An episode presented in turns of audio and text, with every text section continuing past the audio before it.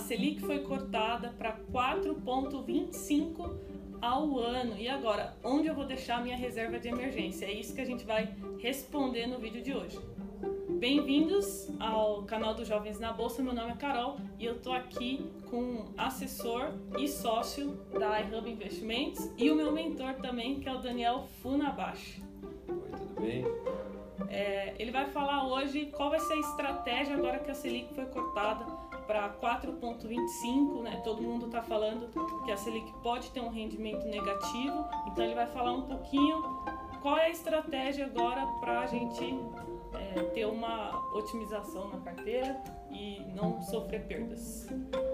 Então, gente, agora é, quanto mais a Selic cai, mais importante é para o investidor sair daquela inércia, ou seja, tomar mais as rédeas do seu investimento ou, se tiver acesso a um, um assessor de investimentos, pedir ajuda para ele para de, deixar de ficar nessa inércia.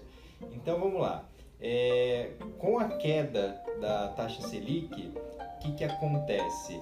Ah, investimentos como a poupança, que eu nem considero que seja um investimento, é, passam a render abaixo da inflação.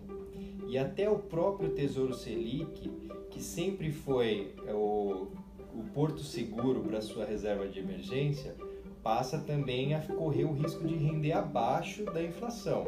É, se você deixar por entre um ano e dois anos esse dinheiro lá na, na no Tesouro Selic, ele vai render 3,51% ao ano.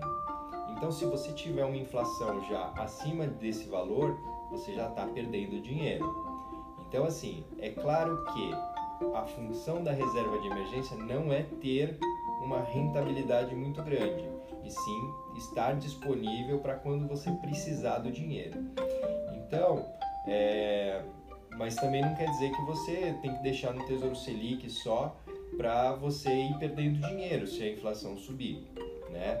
Então, o que, que a, a XP Investimentos, o que, que a gente também está tá, é, conversando com os nossos clientes? É, que o ideal é a gente é, pegar essa reserva de emergência e é, diversificar também em algumas classes de ativos.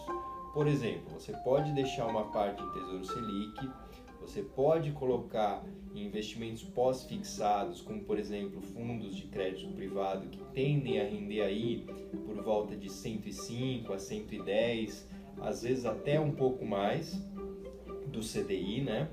É, e também uma classe que começa a chamar mais atenção é a dos fundos que têm gestão ativa de é, renda fixa. Dois exemplos assim que eu poderia citar aqui seria o, o fundo Porto Seguro Clássico e o Western Asset Renda Fixa Ativo. São dois fundos que é, têm performado muito bem nesse cenário de queda da inflação e tem uma liquidez em D mais 1.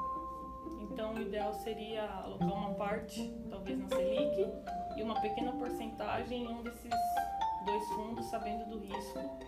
Exato, é. São, são fundos que, lógico, é, são é, conservadores ainda, mas que tem um risco de variação da cota. Você pode num dia ter 100 reais, no outro dia você pode ter R$ 99,50. É uma, uma variação possível, tá?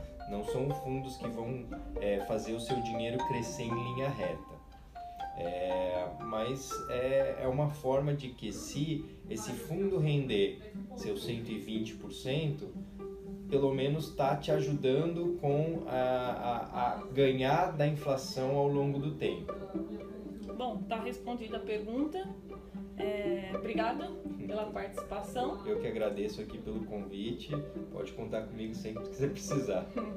É, pessoal, se inscreve se você é novo aqui deixa seu like, que eu tenho certeza que esse vídeo te ajudou e compartilha com seus amigos que ainda têm dinheiro na poupança.